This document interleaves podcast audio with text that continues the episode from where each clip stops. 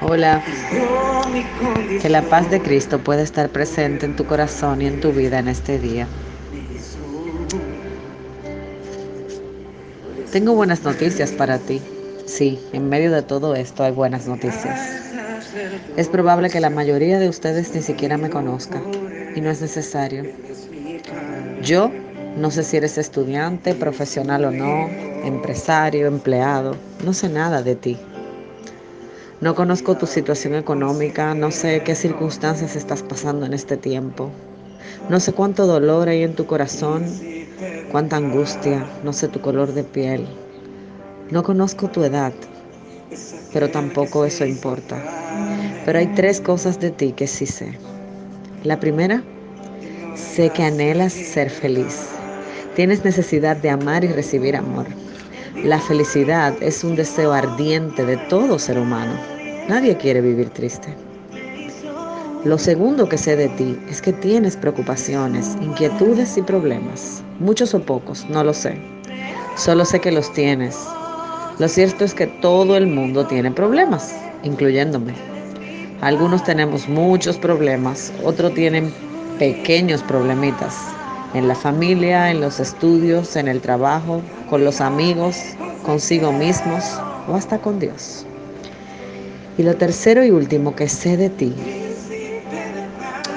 es algo que tiene que ver contigo. Jesucristo es el único, el único que puede darte plena felicidad y resolver, resolver todos tus conflictos ese que puede solucionar tus problemas y quitar tus más grandes angustias. Es el único que puede traer paz y quietud a tu alma y a tu corazón. Estas son las buenas noticias. Jesús es la respuesta a tus inquietudes. Puedes contar con Él para ser verdaderamente feliz.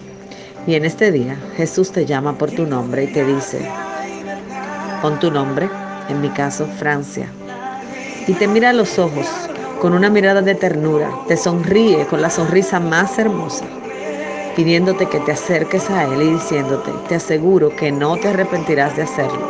Déjate abrazar por el amor de Cristo. No importa lo que estemos pasando en este tiempo, lo que importa es lo que vamos a hacer a partir de este tiempo. Además de preguntarte qué es lo primero que harás cuando ya no tengas que estar recluido en casa, quiero que te preguntes qué no vas a dejar de hacer a pesar de estar recluido en casa. Que el Dios de paz consuele tu vida. Que el Dios de paz te permita estar en paz. Y que toda ansiedad, que todo temor, que todo pensamiento que te hace pensar que esto es muy difícil, se vaya con el pensamiento de que esto también pasará. Y que puedas recordar que la palabra en Isaías 41:10 dice, no temas, yo estoy contigo, no desmayes, yo soy el Dios que te esfuerzo. Siempre te ayudaré y siempre te, te sustentaré con la diestra de mi justicia. Que Dios les bendiga.